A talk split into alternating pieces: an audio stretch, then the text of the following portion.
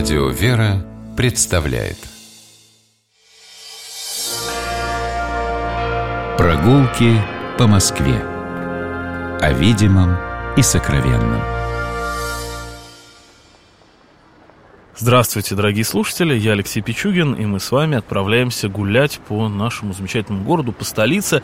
Гуляем вместе с москвоведом, историком Игорем Горьковым. Здравствуйте. Здравствуйте, Алексей. Здравствуйте, дорогие радиослушатели. Мы сегодня отправляемся в такое интересное место. Оно немного спряталось в глубине э, московского центра. Со всех сторон оно, его обступили уже совершенно новые здания, ну, новые как, относительно новые, конечно, там есть и вторая половина 19 века, и советская застройка, а вот эта древняя, она так в глубине, Берсеневская набережная, вашему вниманию, сегодня мы ее предлагаем, а, я думаю, что проще всего, тут несколько различных станций метро находится относительно недалеко, проще всего теперь уже с появлением Патриаршего моста э, стало добираться до Берсеневки от метро Кропоткинская. Мы выходим э, к храму Христа Спасителя, там обозначено обозначен этот выход. А, оказываемся прямо подле него, обходим храм и мы попадаем на Патриарший мост. Игорь, и нашу с вами экскурсию я предлагаю начать именно отсюда. Это новый мост, ему буквально несколько лет, а, но с него открывается очень необычный вид. Это вот новая панорама Москвы. Да, очень интересная панорама. Знаете, здесь есть э, разные уровни, как вы совершенно справедливо заметили. Здесь есть и перспектива на Кремль, древний центр нашего города. Здесь есть и воссозданный храм Христа Спасителя, здесь есть дом на набережной, как символ советской эпохи. Но есть э, храм, которого мы не увидим в этой панораме, на который мне хотелось бы вспомнить, потому что вот там, где с левой стороны к храму Христа Спасителя подходят здания, есть небольшая пустая площадка. На этом месте когда-то находилась церковь похвалы Пресвятой Богородицы. Она была небольшая, но она имела для москвичей очень важное значение, потому что впервые наш город упомянут был в летописи в 1147 году в связи с тем, что в Москве э, произошла встреча великого князя Юрия Владимировича Долгорукова и э, другого князя Святослава Ольговича. Но эта встреча состоялась в субботу Акафиста, которая в православном календаре называется «Похвала Престой Богородицы». Поэтому, по сути, в честь дня города нашего, который должен был бы на самом деле отмечаться в день похвалы Пресвятой Богородицы, этот храм был когда-то основан. И вот если мы повернемся, мы идем от храма Христа Спасителя, прямо на середине моста развернемся и посмотрим на него, будет совершенно чудесный вид на сам храм воссозданный.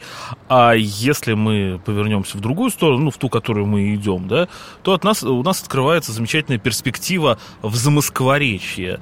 А, причем в ту его часть, где и Киманка, и Киманский сквер, и туда дальше, дальше, дальше. Ну, всего мы не увидим, но так как мост довольно высок, то пространство открыто почти до Павелецкой. Да, и вот этот, на самом деле, участок Москвы, эта часть Москвы называется островом.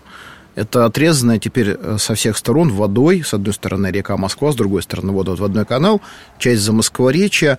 Э, и будет сегодня в центре нашего внимания, точнее, Берсеневская набережная, которая как жемчужина находится сейчас между двумя комплексами зданий. С одной стороны, это фабрика Энима, Красный Октябрь, теперь это офисный комплекс. Такой офисно-деловой, Да, а с другой стороны, это вот этот серый великан, дом на набережной, символ советской эпохи. Мы спускаемся с Патриаршего моста, перейдя только лишь Москва-реку, а, и с левой стороны у нас как раз вот этот интересный комплекс. Мы видим а, довольно необычное для Москвы здание палат, храм и, э, ну, это дом Причта, сразу скажем, э, который относится к храму. Дальше дом на набережной, который уже все, наверное, прекрасно знают. Это серое, высокое сталинское здание. А мы сегодня гуляем вот в этом маленьком скверике, где сосредоточено сразу несколько удивительных памятников. И действительно, первое, что мы видим здесь с вами, это палаты Аверки Кириллова. Это замечательное здание, которое сейчас выходит на нас своим красным фасадом. Э, фасад трехэтажный и э, как э, символ эпохи, а этот фасад строился уже в начале XVIII века, здесь есть такой элемент стиля барокко. Это валюта, вот эти завиточки, которые мы видим с вами сейчас, и которые придают фасаду этому необычную декоративность.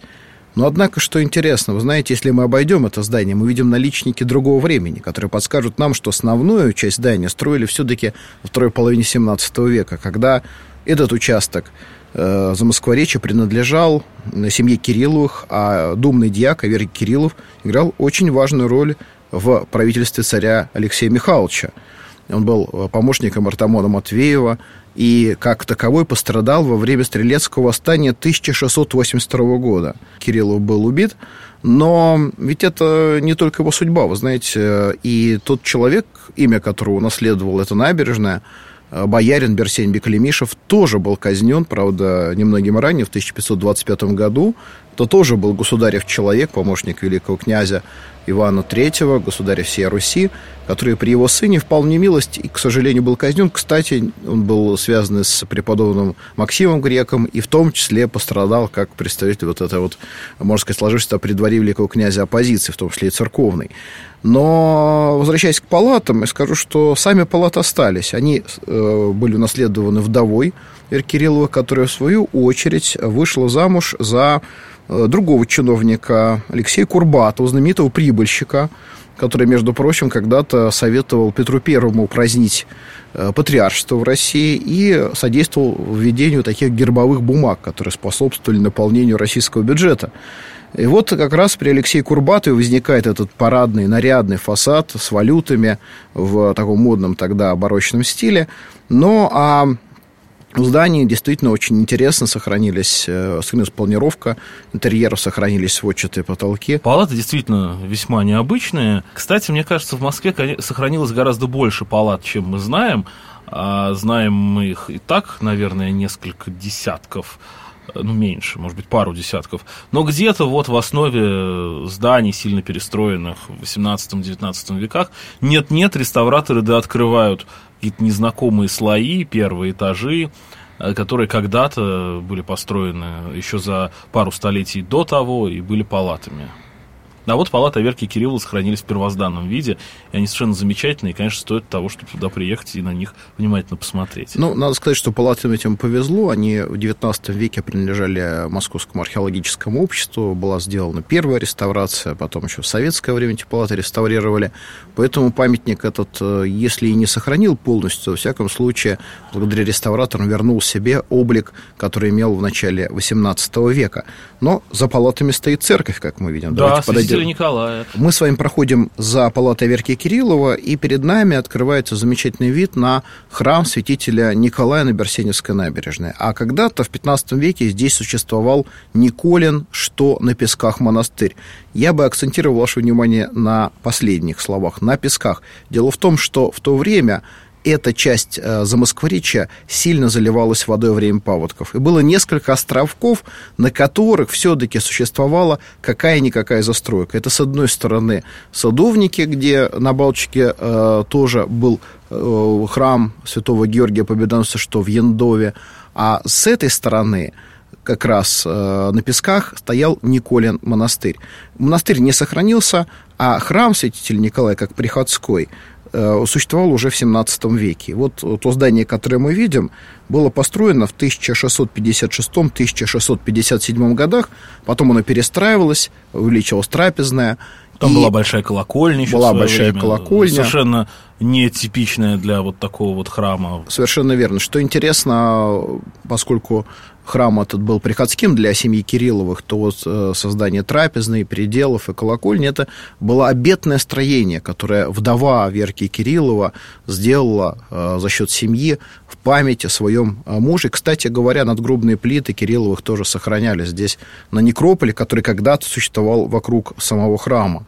И если мы с вами сейчас посмотрим на эту церковь, она, э, конечно, э, нас перенесет хотя бы на несколько мгновений в далекий 17 век, потому что это яркий э, образец того московского узорчия, которое, можно сказать, воплотило в себе все духовные и художественные искания человека Московской Руси.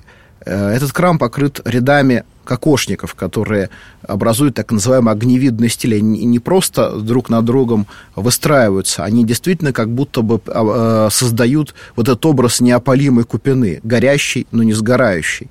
Одновременно я хочу обратить ваше внимание на мелочи, на детали, но которые очень важны всегда в изучении любого произведения архитектурного искусства.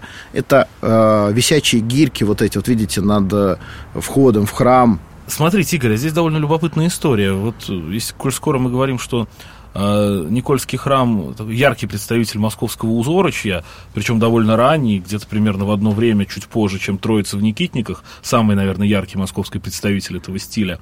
Мы сразу видим, как вклинивается другая архитектурная традиция. Здесь классическая трапезная. Э, можно найти в интернете фотографии из колокольни а-ля Никол на трех горах. Ну, такая вот довольно, распространен, э, довольно распространенный тип колокольни для второй половины XIX века. Ну, знаете, храм жил, и люди, которые в него ходили, были его прихожанами, они привносили свои вкусы, свои пристрастия, мод архитектурный в свое время. Действительно, в XVIII веке, в 1775 году, с западной стороны к четверику была пристроена новая трапезная с колокольней. Она, правда, до нашего времени не сохранилась полностью, потому что сгорела э, в пожаре 1712 года, а потом все это было перестроено, и то, что мы видим сейчас, это уже строение 1817-1823 годов, такой зрелый, рациональный классицизм, и действительно здесь очень не хватает колокольни. Но интересно, что на самом деле традиционно э, в Москве э, Никольские пределы, они давали имя всему храму, потому что здесь главный престол, тот самый, который в четверике, он не был Никольским, он был Троицким. Это частая а, история. А здесь трапезные было два еще престола. Феодосевский и Никольский. Вот, э, но тем не менее, для народа все равно этот храм Никола на Берсеневке. А колокольня-то четырехъярусная, с шатром даже маленьким была в завершении. Да, ее судьба сложилась печально, потому что вообще, честно говоря, думали, что храм этот не переживет 30-е годы. Рядом строился дом на набережной. Борис Иофан, который строил. И Борис Иофан вообще планировал, у него был проект, что весь квартал будет застроен конструктивистскими зданиями. Он ходил, убивал пороги и добивался сноса храма Никола на Берсеневке. Ну, слава богу, Храм Достигли компромисса, храм закрыли в 1930 году, здание отдали реставраторам, но снесли колокольню, которая будто бы затеняла нижние этажи дома на набережной. Ну, и, кстати говоря, колокольня тут, возможно, и лишней была. Вот как мы сейчас Я смотрим. рискну не согласиться, все-таки она тоже была частью этого архитектурного комплекса, но она до нашего времени не сохранилась. Я хочу рассказать об одной интересной легенде, которую сохраняют старые москвичи, и который изложил э, москвовед, писатель э, Михаил Коршунов в своей книге о доме на набережной. Дело в том, что под этим храмом находятся глубокие подвалы. И вот Михаил Коршунов, который вырос в этих местах, рассказывал, что еще будучи мальчишкой, спускаясь в этот подвал, они с приятелями попадали будто бы в подземный ход который куда-то уходил в сторону реки Москвы. Они недолго по этому подземному туннелю смогли продвинуться, но сама по себе вера в то, что под этим храмом есть глубокие подземелья, может быть, связанные с другим берегом, за Неглименем или куда-то там к Кремлю как уходящие. Кремль, да. да, это тоже часть такой московской э, легенды, без которой город не существует, согласитесь. Да, И здесь конечно, тоже, конечно. вот если обойти этот храм как раз э, с, с стороны противоположной нам с вами сейчас, то есть обойти как бы туда, в сторону водоотводного канала, вот там как раз есть такие спуски в подклеты, которые всегда привлекают внимание любителей московских подземелий. Любопытная еще история, современная история храма. В 92 году его передали церкви, и настоятелем стал иеромонах, в будущем игумен Кирилл Сахаров, он же остается настоятелем этого храма и по сей день. В этом храме служат до Никоновским чином.